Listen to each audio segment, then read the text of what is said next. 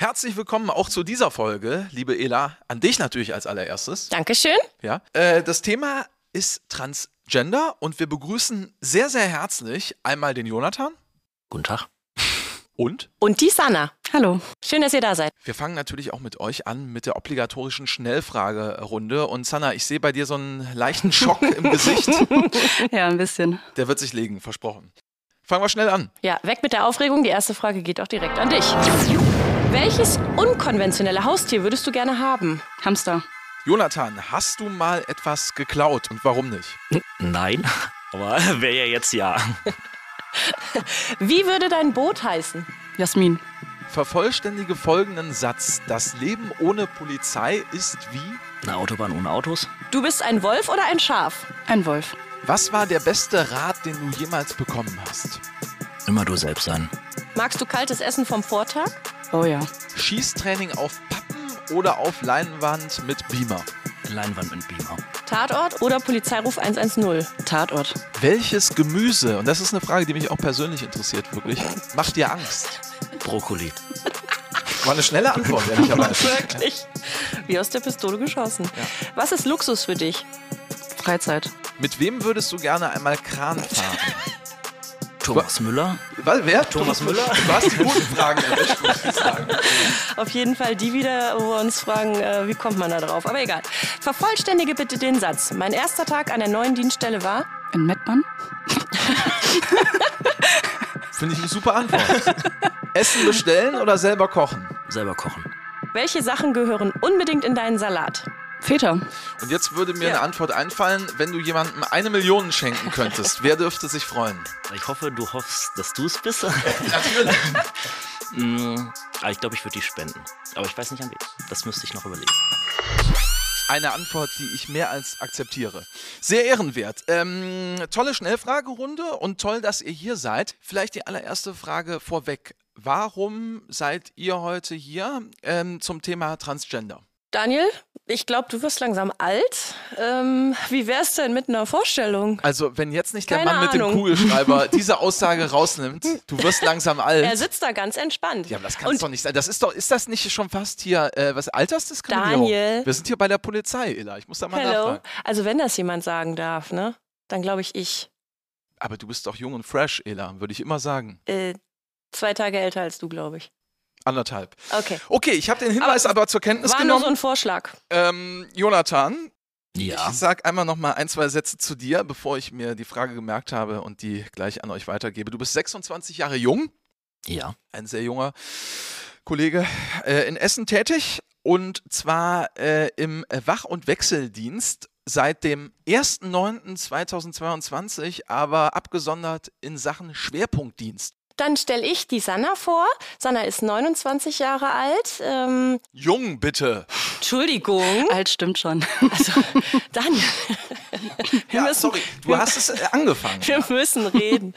ähm, sie ist in Deutschland geboren, hat aber marokkanische Eltern und vor der Polizei hat sie ihren Bachelor in Sozialwissenschaften und Spanisch gemacht und seit dem 1.9.2022 ist sie im Rahmen des Spezialistenprogramms in der Kriminalwache Mettmann. Schön, dass du auch da bist. Ja, genau. Ja, vielen Dank für die Einladung. Sehr gern. Jetzt so, aber, oder? Jetzt, Daniel, Ah. bitteschön, jetzt bin ich zufrieden. Das ist mein Part jetzt, Ela. Das ist mein Zeichen. Vielen Dank dafür. Darauf habe ich gewartet, auf diesen Moment. Jonathan, du hast es eben schon kurz angeschnitten. Äh, Du bist selbst ähm, tatsächlich äh, auch mit dem Thema Transgender involviert. Inwiefern hat sich deine persönliche Lebensgeschichte geändert und wann genau? Ja, also wie du schon sagtest, also ich bin transsexuell. Ich äh, habe das selber gemerkt 2014, also vor meinem Abitur schon.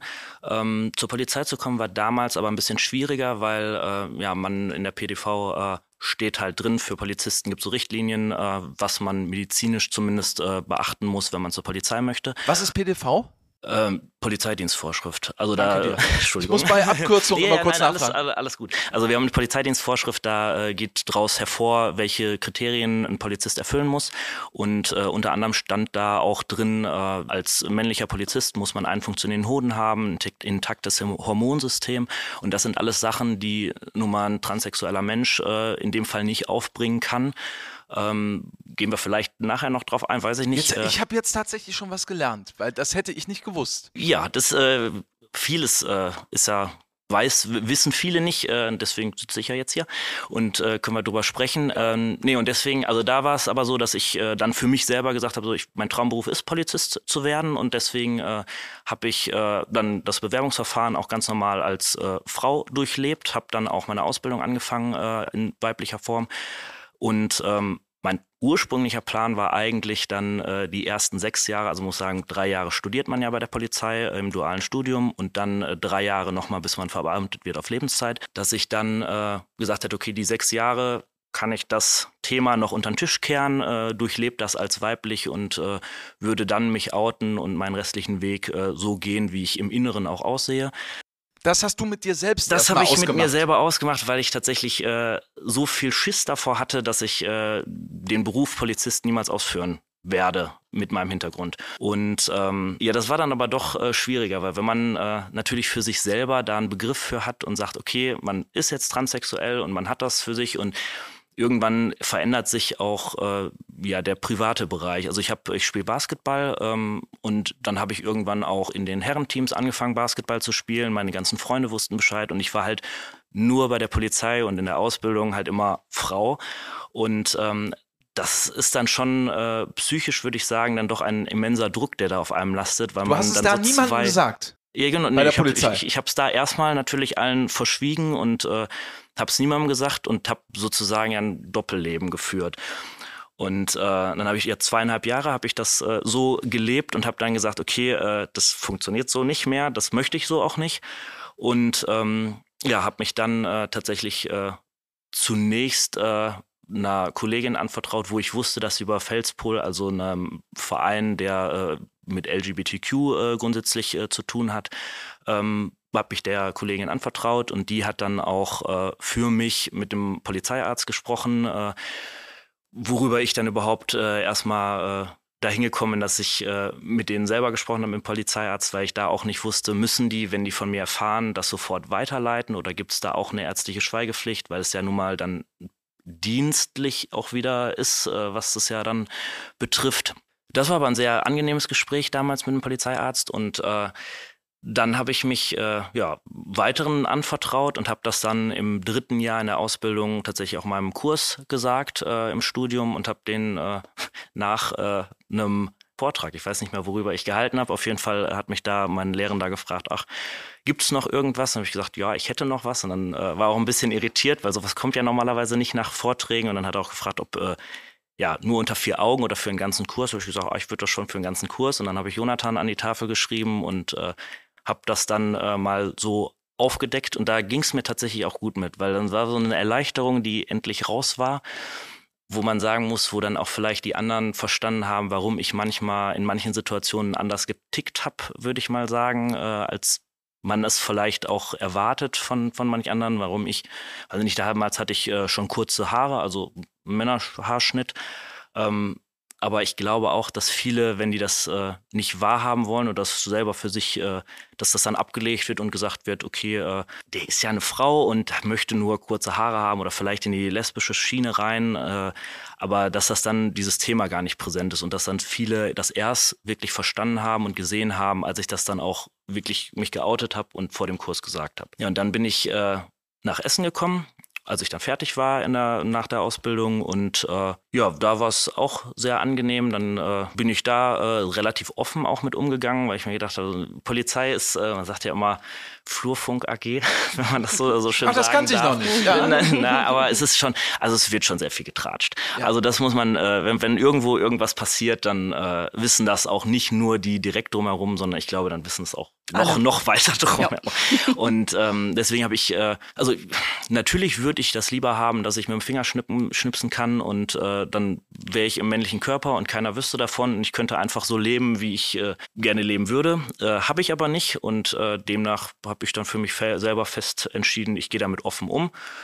Bin da jetzt auch ja, noch nicht, so zumindest nicht schlimm angeeckt irgendwo und äh, ja, jetzt äh, hatte ich jetzt äh, also ich hab, ich muss noch mal kurz zurückspulen. Ich habe äh, während der Ausbildung hatte ich meine Mastektomie, also die Brustangleichung, so dass ich halt äh, ja eine männliche Brust jetzt habe und die dann auch schon seit 2018.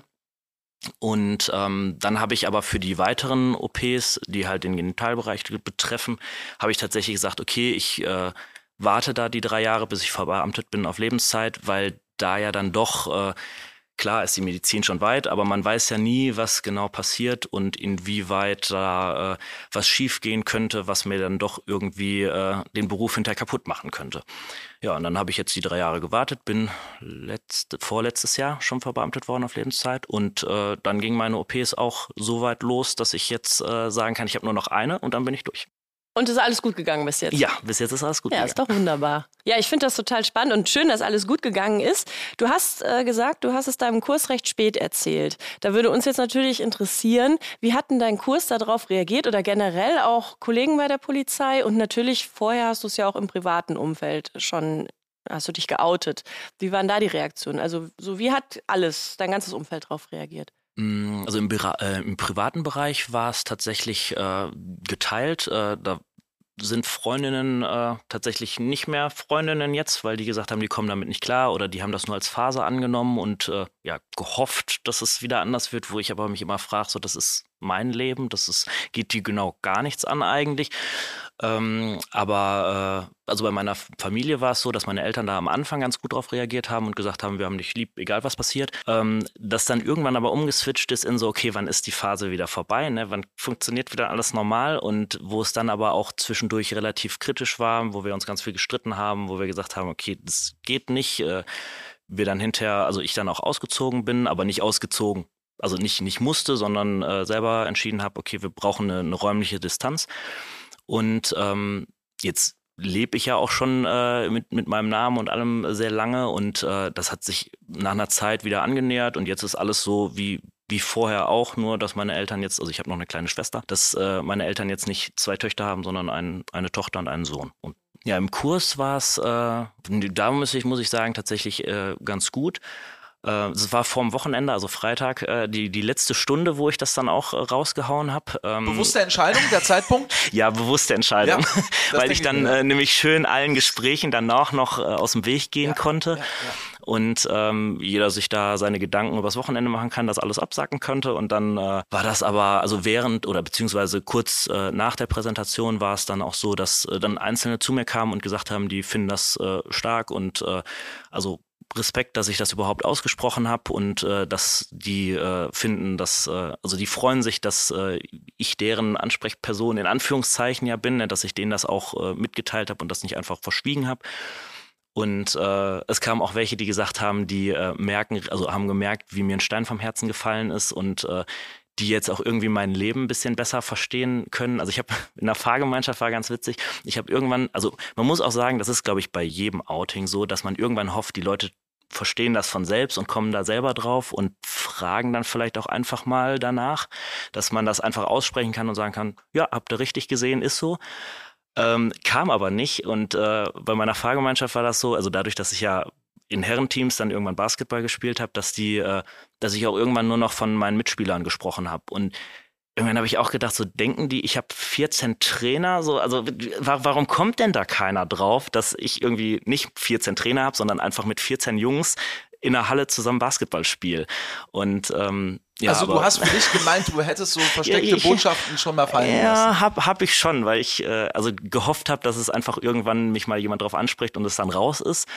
Aber ähm, ja, kam keiner drauf oder beziehungsweise vielleicht ist es aber auch so, dass andere einfach da das so indiskret finden, dass sie da nicht, nicht drauf eingegangen sind oder da nicht nachgefragt haben, weil es ja dann doch was sehr, sehr Persönliches ist. Ja. Und als es dann aber raus war, war dann auch bei vielen so, dass sie gesagt haben, ach, jetzt, jetzt ergibt das ja Sinn, die ganzen Hinweise in Anführungszeichen. Ähm, das war ganz, ganz schön.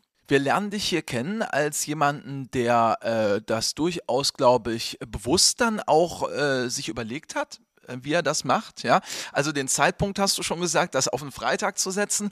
Ich fand tatsächlich eben sehr interessant, als du gesagt hast, ich habe dann einfach meinen Namen Jonathan an die Tafel geschrieben. Wie lange hast du darüber nachgedacht, wie du das genau machst? Ob du wirklich ein, zwei Sätze sagst oder es eben so gemacht, wie du es dann getan hast, nämlich zur Kreide gegriffen hast? Wie lange ich darüber nachgedacht habe, das weiß ich gar nicht. Also also schon ein, zwei. Das war jetzt nicht so eine spontane Aktion mit, ich stelle mich da vorne hin und ach, jetzt wo ich gerade hier vorne stehe, schreibe ich das noch kurz an die Tafel. Das dachte war, ich mir. nicht. ja, ja. Es, es, war schon, dass ich da einige Tage vorher drüber nachgedacht habe.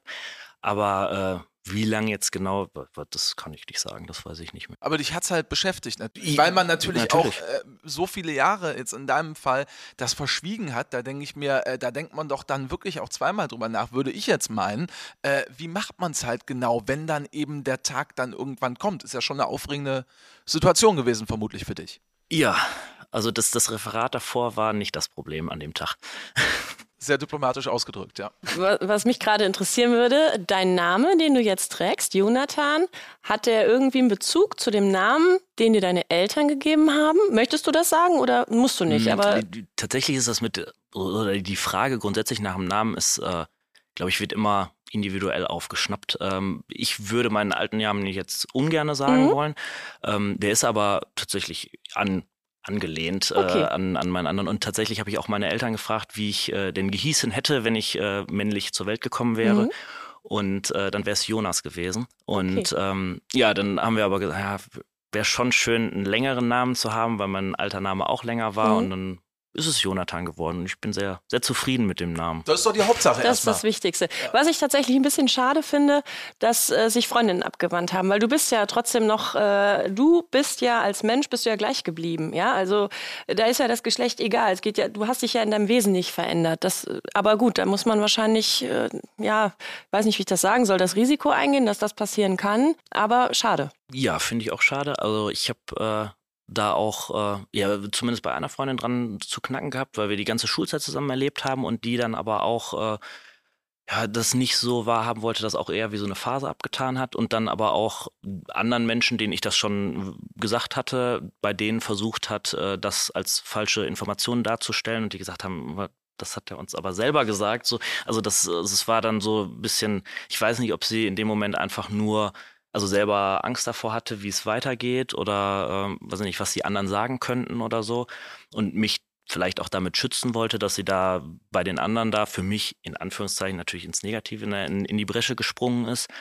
Aber ähm, ja, dann irgendwann habe ich für mich entschieden, okay, das ist eine Wegbegleiterin, die mich lange begleitet hat, aber die jetzt einfach nicht mehr mein Leben. Ja, ich versuche es nochmal ein bisschen ja. positiver zu formulieren. Dann war es dann vielleicht auch am Ende doch nicht die richtige Freundin.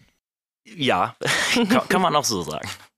Zumindest nicht für den Rest des Lebens. Ja. Wie waren denn so deine Erfahrungen? Also du hast es ja spät gesagt, hattest du schon erzählt. Ähm, jetzt muss man sich ja teilweise in den Liegenschaften auch umziehen. Man macht Sport, äh, geht schwimmen. Wie ist das so für dich gewesen dann damals, sag ich mal? Schwierig. Also würde ich es mal äh, betiteln. Ähm, also es wusste ja tatsächlich keiner und es hat ja auch wir haben ja jetzt auch äh, lesbische Kolleginnen oder so, da macht, interessiert es ja auch keinen, keinen mehr. So, ich glaube, deswegen äh, wurde ich einfach in die Spalte reingeschoben und damit war das Thema dann durch.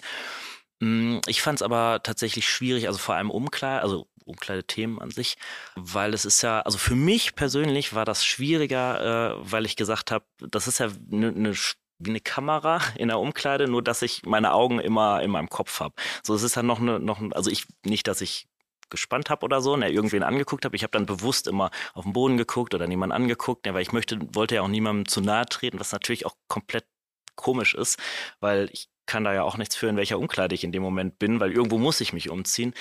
Und ähm, dann war es tatsächlich aber nach, nach meinem Outing, wo ich dann auch äh, mit dem Lehrenden hier in, in Selm gesprochen habe, ähm, dann haben die sich zusammengesetzt und haben dann äh, überlegt, wie man das geschickt äh, für mich lösen könnte und haben mir dann auch angeboten, dass ich äh, mich in den Schwindräumen der Lehrenden umziehen dürfte und dass ich da gar nicht in irgendwie eine weibliche Umkleide müsste oder eine männliche, obwohl ich ja dann noch den weiblichen Körper hatte und so. Wie war das für dich? Mm, in dem Moment war es sehr, also sehr, sehr schön, weil ich gemerkt habe, okay, ich werde nicht einfach abgestempelt und wird gesagt, ja, okay, ne, ah, wieder ein blöde, blödes Thema, womit man sich befassen muss, sondern mir kam das so vor, als würden die sich wirklich da Gedanken drüber machen und sagen, okay, wir haben jetzt Problem in Anführungszeichen, aber wir müssen da eine Lösung für finden, mit der wir alle klarkommen. Und das war ganz angenehm. Ich wollte gerade sagen, das klingt ja so, als wäre wär das, würde da sehr offen mit umgegangen und nach einer Lösung dann gesucht. Also nicht problemorientiert, sondern eher lösungsorientiert. Hey, wie kriegen wir das denn jetzt vernünftig hin, sodass äh, alle sich wohlfühlen am Ende? Ne? Das Nee, ich. ich muss gestehen, ich habe aber auch einen äh, sehr guten Kurs gehabt, also auch mit äh, den Lehrenden. Und dann waren tatsächlich auch die Mädels, die dann auf mich zugekommen sind und gesagt haben, jetzt haben wir zweieinhalb Jahre zusammen in der Umkleide in Selm verbracht. Wenn du möchtest und damit kein Problem hast, also für dich selber, dann kannst du auch ganz normal einfach bei uns mit in der Umkleide bleiben. Alleine um nicht ausgeschlossen von dieser Gruppe zu sein, weil man dann doch, die Spindräume, das muss man auch sagen, sind ja dann von den Lehrenden und von den Studenten sind ja dann doch weiter auseinanderliegend und äh, ja, dann, ich weiß gar nicht, wie der, wie, wie lang der letzte Selmabschnitt dann ist, aber den habe Ja, ich dann. Haben wir nicht nachgemessen, aber alles gut. Weiß ich auch nicht, aber den äh, habe ich dann tatsächlich noch bei den, bei den Damen in der Umkleide verbracht und äh, ja, war trotzdem angenehm, weil es ja dann alle wussten. Team 110, die Serie, läuft jetzt bei YouTube. Das sind zehn Menschen bei der Polizei, die über einen, wie ich finde, sehr langen Zeitraum begleitet wurden, nämlich über vier Monate. Und in vier Monaten passiert natürlich einiges. Was passiert ist, seht ihr auf YouTube. Sanna, du bist auch noch da. Genau. Genau. Grüß dich. Schön, dass du geblieben bist. Äh, und entschuldige bitte, aber es ist natürlich Es äh, ist super spannend, ja. ein sehr spannendes Thema und da sind wir dann erstmal bei Jonathan geblieben, wollen dich aber natürlich auch nicht außen vor lassen. Inwiefern hast du mit dem Thema Transgender zu tun und äh, arbeitest mit dem Thema? Ja, also im Allgemeinen ähm, beschäftige ich mich mit dem Thema LGBTQI, also nicht nur Transgender. Und ich würde sagen, ähm, bei mir ist es so, ich beschäftige mich gerne mit gesellschaftlichen Themen, soziologischen Themen. Das ist natürlich auch dem Studium zuvor auch geschuldet und würde auch sagen, dass mein Freundeskreis auch sehr divers ist. Also auch in meinem Umfeld äh, kenne ich ganz viele LGBTQI-Personen, bin auch mit denen im Austausch und äh, die erzählen mir auch von ihren Erfahrungen, die sie auch in ihrem Leben gemacht haben und ähm, fand ich auch immer alles super spannend. Also wie jetzt Jonathan auch gerade berichtet hat, wie so sein Werdegang war. Ähm, da war es jetzt bei mir so, dass ich äh, mich dann irgendwann während des Studiums ähm, mit einem Bachelor-Thema beschäftigen musste. Und äh, Marion kennt ihr ja auch. Ähm, genau, die war bei euch auch im Podcast. Haben wir hier in der Folge LGBTQIA Plus kennengelernt. Genau. genau, Und sie war halt meine äh, Einsatzlehre-Dozentin und da waren wir in dem äh, Moment auch in der Themenfindung, welches Bachelor-Thema passt zu mir. Und dann hatte ich auch geäußert, dass ich mich für ein soziologisches oder gesellschaftlich äh, kritisches Thema auch äh, interessiere.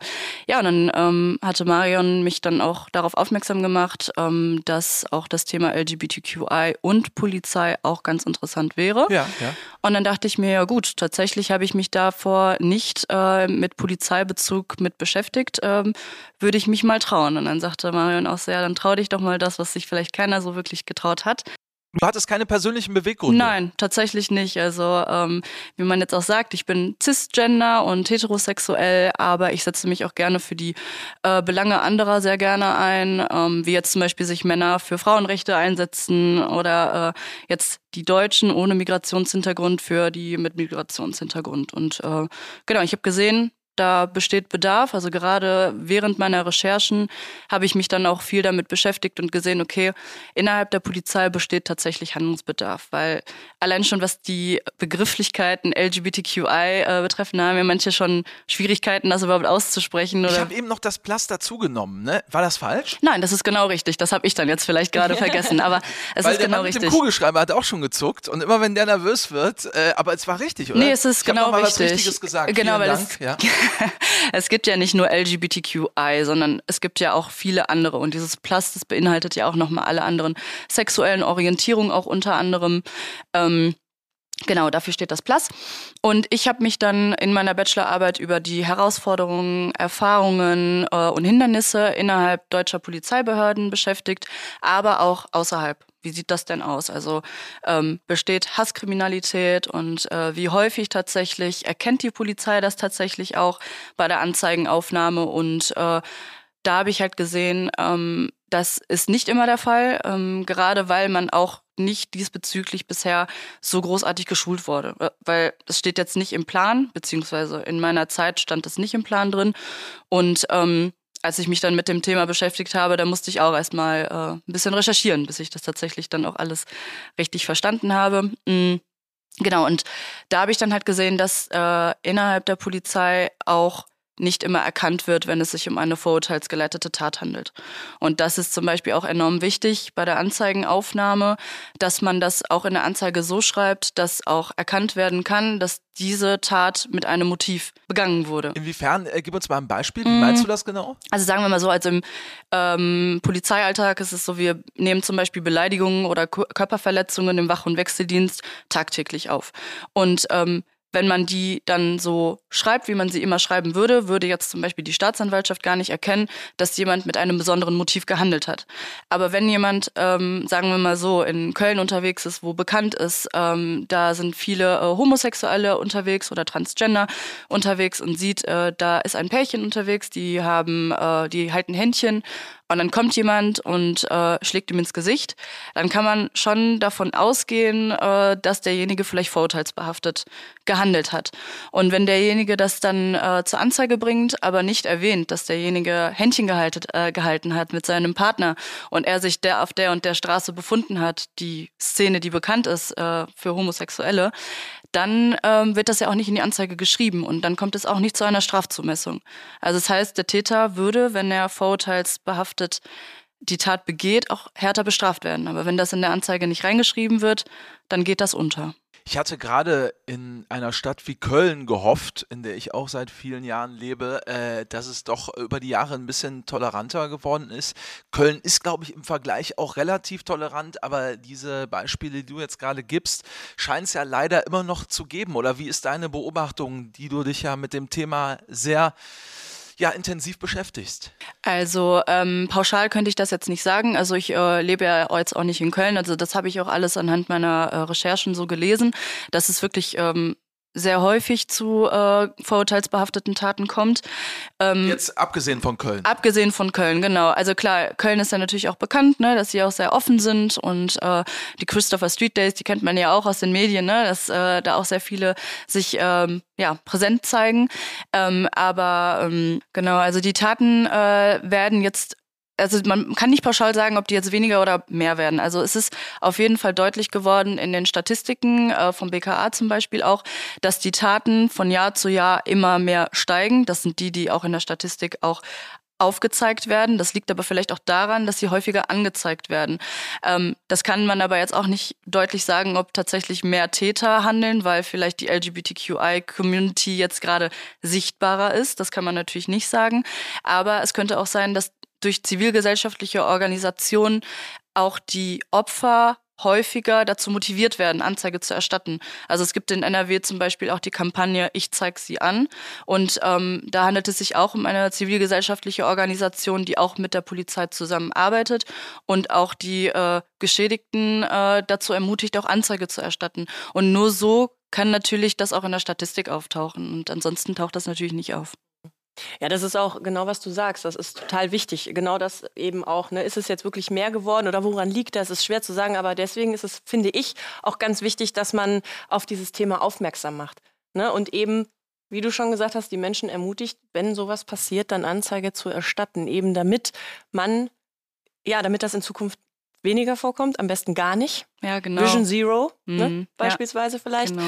Aber genau deswegen ist das so wichtig, äh, sich damit zu beschäftigen. Ja, und umso wichtiger natürlich auch die Kolleginnen und Kollegen ähm, zu sensibilisieren, sensibilisieren, bei der Anzeigenaufnahme, ja. dass mhm. man auch die richtigen Fragen stellt, dass man einem vielleicht auch nicht zu nahe tritt, und trotzdem versucht, die Wahrheit zu ermitteln.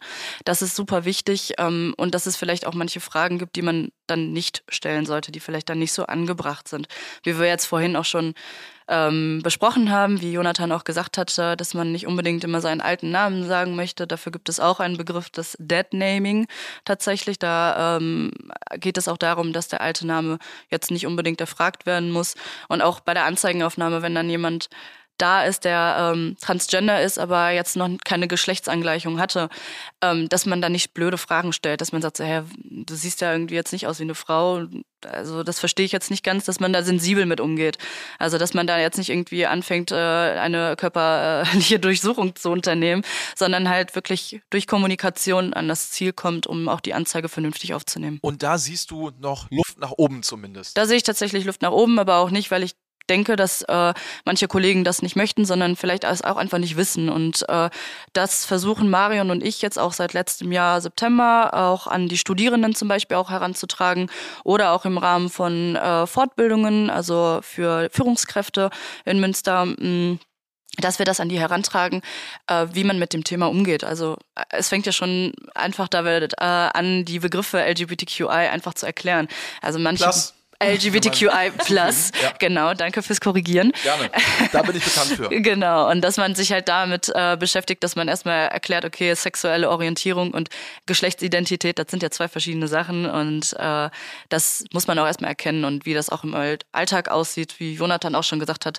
Es kann auch zu Ausfallzeiten kommen im Dienst, äh, dass man sich dessen auch bewusst ist, äh, dass das Outing ähm, auch so stattfinden kann, dass man das vielleicht vorher mit dem Vorgesetzten bespricht oder mit dem Lehrenden können. Ähm, und jetzt nicht der Chef irgendwie ähm, demjenigen das wegnimmt und einfach jemanden zwangsoutet, so Sachen. Aber schön wäre, glaube ich, also ist zumindest so mein Eindruck oder wäre jetzt mein Wunsch, äh, wenn man trotzdem auch mal miteinander lachen kann und wenn es nicht ganz so krampfig wird, oder? Ja, das ist der Plan dahinter, ne? dass man äh, immer miteinander lachen kann und auch ja. über, aber das geht nur mit Kommunikation.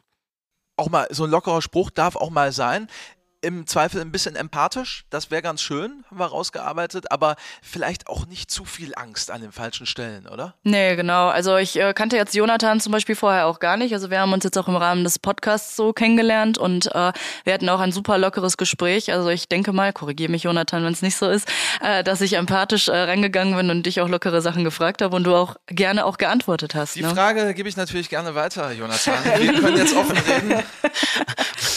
Ich werde nicht alle Themen besprechen, die wir besprochen haben. Oh, guck mal, das ist egal. Aber äh, ich, mich hätte ja mal interessiert, ob sie wirklich jetzt so. Äh, aber es war. Was, ja, doch. Du willst natürlich. Jetzt in die Pfanne hauen. Nein, da können wir aber gleich nicht. auch, sonst nein, außer der Reihe. Gentleman. ja, genau. Das sehe ich dir schon nach, Alessandra. Vor allen Dingen, wenn du dich auch ja wirklich mit dem Thema als Nicht-Betroffene, wie du es selbst auch in deinen Steckbrief ja geschrieben hast, äh, damit befasst, dann unterstelle ich dir schon auch, dass dir das eben sehr wichtig ist. Äh, da vielleicht nochmal an die Frage ähm, an der Stelle an dich. Warum ist es dir nach wie vor so wichtig? Du hast schon erzählt, es war eigentlich die Begegnung mit Marion, ja, mhm. die dich zu dem Thema gebracht hat. Aber warum sagst du auch heute noch, äh, ist das Thema wirklich für die Polizei aus deiner Sicht so wichtig? Ja, also ich möchte auch tatsächlich den Leuten äh, da draußen, also den Bürgerinnen und Bürgern, auch die Angst nehmen, tatsächlich Anzeige zu erstatten.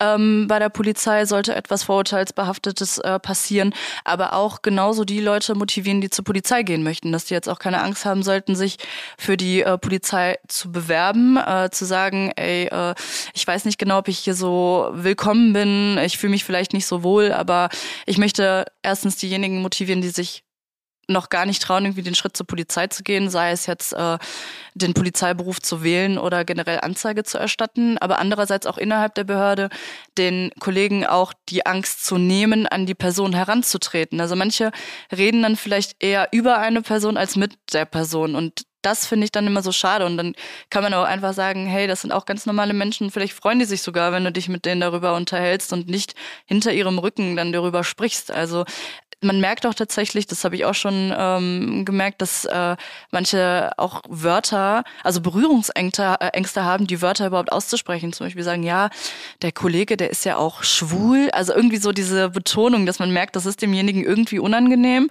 Aber es hat auch vielleicht was mit Unsicherheit zu tun. Und da würde ich sagen, ähm, die Polizei würde ich jetzt bezeichnen als ein Spiegelbild der Gesellschaft und äh, ne, wie wir Jonathan jetzt auch gerade neben uns haben, ähm, die Menschen existieren. Die meisten sagen so, ja, nee, äh, warum soll ich mich damit beschäftigen? Das gibt's bei uns nicht. Doch, die Menschen gibt es. Vielleicht haben sie sich auch nicht geoutet. Jonathan hat sich vielleicht sechs Jahre lang nicht geoutet.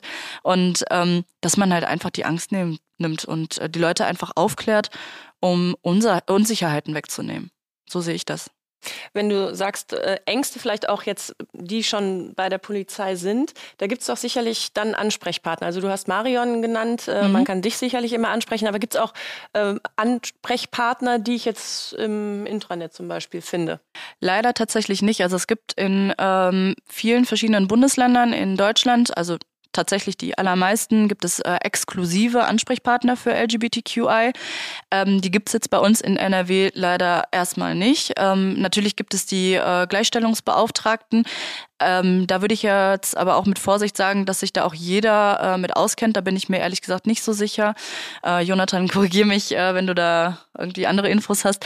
Aber ähm, genau, also eine exklusive Stelle gibt es nicht, ähm, wo sich diejenigen tatsächlich darum kümmern, ähm, die Kollegen innerhalb der Polizei ähm, zu unterstützen, jetzt zum Beispiel was das Outing betrifft. Also es gibt Kampagnen, die ähm, mit ähm, der Polizei zusammenarbeiten, aber jetzt eine exklusive Stelle leider noch nicht.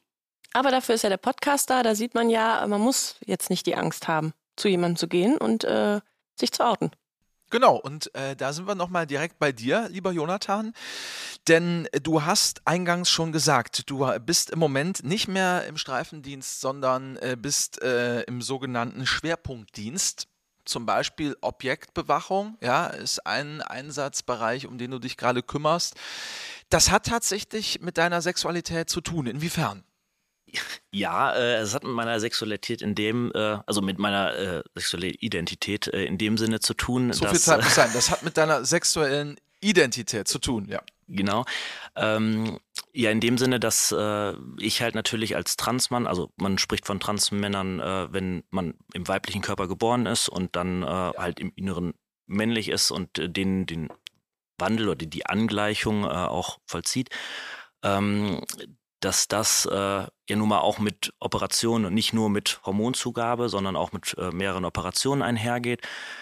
Ähm, und die dann äh, aber auch zu Fehlzeiten im Dienst kommen. Also jetzt äh, gibt es kleinere Operationen, die dann nur eine Woche dauern und dann ist alles wieder gut und man kann dann eine Woche im, im Innendienst sozusagen tätig sein, bevor man wieder in den Außendienst kann.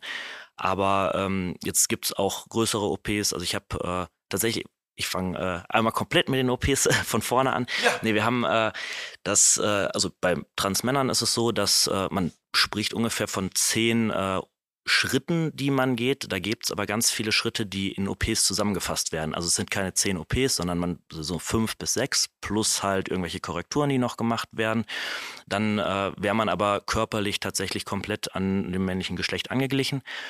Mm, und da ist es aber so, wenn man jetzt, also nicht die Brustangleichung war, glaube ich, zwei Wochen, wo ich raus war. Äh, das wird wie bei jeder äh, CIS-Frau gemacht, die Brustkrebs beispielsweise hat, wird das Brustgewebe rausgenommen, ist also eine Standardoperation in dem Fall. Andere Eingriffe ähm, dauern dann ein bisschen länger. Genau, und dann gibt es aber andere Eingriffe, die dann halt länger dauern. Ich habe äh, ich bin jetzt umgesetzt worden, weil ich äh, tatsächlich anderthalb Monate äh, im Krankenhaus lag und äh, da halt mein Penoid aufgebaut worden ist. Äh, also jetzt äh, darf ich stolz behaupten, ich habe einen Pipimann.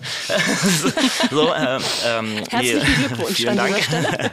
Nein, aber das ist halt die, die größte Op äh, Operation, die man so hat und demnach äh, ist es auch, weil da Nerven angeschlossen werden, das muss mit Blut versorgt werden und das ist sehr, sehr aufwendig, medizinisch äh, eine hervorragende Leistung, die die da mittlerweile erbringen können, aber dauert.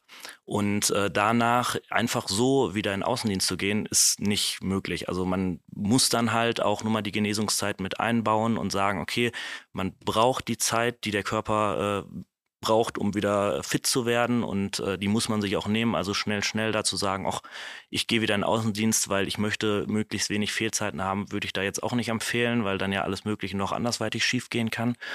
Und ähm, aufgrund dessen äh, ist es einfach geschickter, jetzt äh, im Schwerpunktdienst tatsächlich dann auch mal ein Jahr Objekte zu beschützen oder bei Großveranstaltungen irgendwie mitzulaufen und zu gucken, dass da alles ordentlich läuft, als wenn ich äh, im Wach- und Wechseldienst mich mit irgendwelchen Bürgern, die Polizei nicht so gut gesonnen sind, mich rumärgere und da irgendwas äh, vielleicht auch wieder aufgeht, kaputt geht, äh, wieder neu gemacht werden muss oder so weiter. Aber es ist ja erstmal toll und das darf man ja auch mal festhalten, dass dafür auch dann Lösungen gefunden werden und die Zeit, die du dann eben vielleicht auch nicht da bist, ähm, dann andere Einsatzbereiche gesucht werden.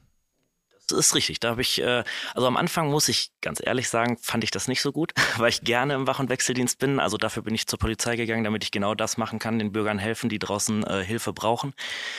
Aber ähm, so jetzt im Nachhinein ähm, ist es, glaube ich, die geschickteste Lösung äh, für für die Kollegen, mit denen ich arbeite, die dann nicht für mich äh, mitarbeiten müssen, wenn ich die Ausfallzeiten habe, sondern äh, ich auch die Zeit bekomme, die mein Körper braucht, um zu heilen. Und das ist, glaube ich, die geschickteste Lösung, die wir da gefunden haben. Jonathan, mit deinen Erfahrungen jetzt bei der Polizei, welchen Rat würdest du denn Menschen mitgeben, die vielleicht jetzt auch Transgender selbst sind und sich dafür entscheiden, zur Polizei zu gehen? Äh, erstmal würde ich Ihnen raten, äh, die dürfen das gerne machen und sollen das auch machen, äh, weil das ein schöner Beruf ist. Ähm, die müssen aber, also wenn, wenn sich jetzt jemand bewirbt, äh, sollte den Leuten aber auch bewusst sein, dass äh, wir noch viele Kollegen und Kolleginnen im Umfeld haben, die noch nicht äh, so mit dem Thema äh, vertraut sind und viel Unwissenheit herrscht. So, äh, das heißt, weiß ich nicht, dass Leute auf einmal dir die Hand nicht mehr geben, dass äh, eventuell auch mal ein Spruch kommt oder gesagt wird, du bist kein richtiger Mann, lassen wir da lieber zwei Männer hinfahren zu irgendeinem bestimmten Einsatz.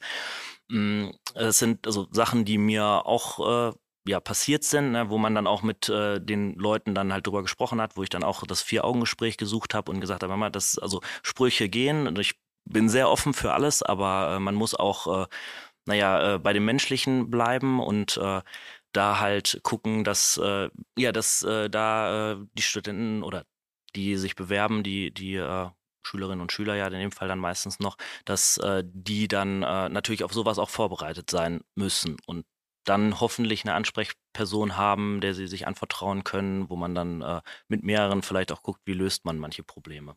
Also hier nochmal, wir haben es eben gesagt, Polizei auch ein Querschnitt der Gesellschaft. Natürlich haben es auch noch nicht alle bei der Polizei wahrscheinlich so ja, äh, tolerant irgendwie aufgefasst, wie es vielleicht sein sollte. Das zumindest jetzt deine persönliche Erfahrung, muss man ja an der Stelle auch nochmal sagen. Also du hast nicht nur positive Erfahrungen selbst ja, gemacht. Genau, also ich, ich bin ein sehr positiver Mensch, deswegen äh, spreche ich sehr positiv über viele Sachen, aber natürlich habe ich auch die negativen äh, Beispiele alle oder viele davon miterlebt, aber äh, Kommunikation ist da wieder der Schlüssel zum Erfolg, dass man mit den Kollegen, wo man äh, einen blöden Spruch bekommt, auch drüber redet, äh, weil wegen der Unsicherheit ne, oftmals gar nicht weiß, dass man da irgendwem mit auf die Füße tritt oder dass äh, ein Themenbereich ist, den man äh, so nicht ansprechen sollte. Ja, also ähm, Menschen, die sich jetzt dafür entscheiden, das als Transgender ähm, zu machen, auch zur Polizei zu gehen, sollten auch zumindest darauf gefasst sein, dass es auch mal eine negative Erfahrung geben könnte. Wir dürfen aber auch äh, dazu sagen, du hast ja auch einige positive Erfahrungen gesammelt. Ja, definitiv. Also ich äh, bin immer noch der Meinung, dass das ein wundervoller Beruf ist und äh, dass ich äh, in meinem Werdegang äh, sehr viel Glück hatte und äh, sehr viele tolle Menschen da an meiner Seite hatte, die mich da unterstützt haben. Im Sinne der Polizei auch ganz zum Schluss dieser sehr spannenden Folge auch, äh, wie ich finde, äh, die Frage an euch beide. Was wünscht ihr euch noch in Bezug auf dieses Thema in der Polizei? Fangen wir vielleicht mal mit dir an.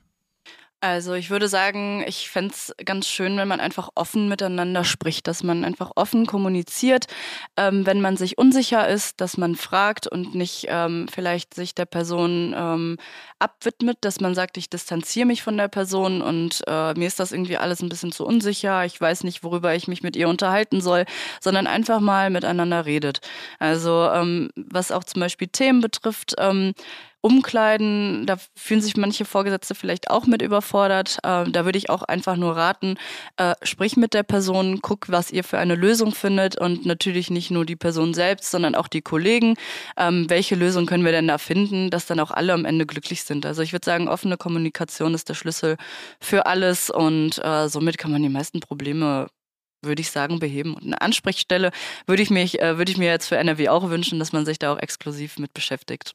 Ja. Also ich würde mir äh, tatsächlich generell mehr Ansprechstationen für nicht nur Bürger, sondern auch für die Kollegen und Kolleginnen äh, wünschen, weil das tatsächlich so ein Punkt ist, der bei mir früher schwierig war, wo ich nicht wusste, an wen wende ich mich, äh, mit wem kann ich darüber sprechen oder gibt es da irgendwelche Regeln, dass irgendwer das sofort dienstlich weiterleiten muss. Äh, und ähm, da glaube ich, äh, wenn man da miteinander drüber spricht und jeder Mensch ja auch individuell ist und individuelle Wünsche hat, dass äh, man da schon äh, gut aufgestellt wäre, wenn es da generell mehr Ansprechpersonen geben würde. Dann generell. wünschen wir dir, dass dieser Wunsch in Erfüllung geht. Und Ela, ich sehe es dir an, du hast noch eine allerletzte Frage. Ja, genau, weil bis dahin, bis dein Wunsch in Erfüllung geht, wenn jetzt jemand äh, Fragen unter den Nägeln brennen, dürfen die dich denn dann anschreiben, unsere Zuhörerinnen und Zuhörer?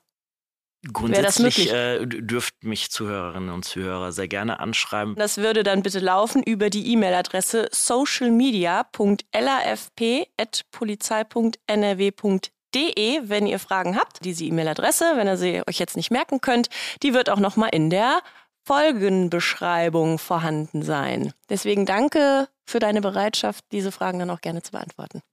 Ja, und danke generell. Wir sind jetzt tatsächlich am Ende. Ist es schon wieder so? Ja, danke an euch. War sehr schön. Vielen Dank. Das ging aber schnell. Ja, das ist doch immer erstmal ein gutes Gefühl, ein gutes Feedback. Mhm. Können wir mit leben, oder, Ella? Ja, ich denke.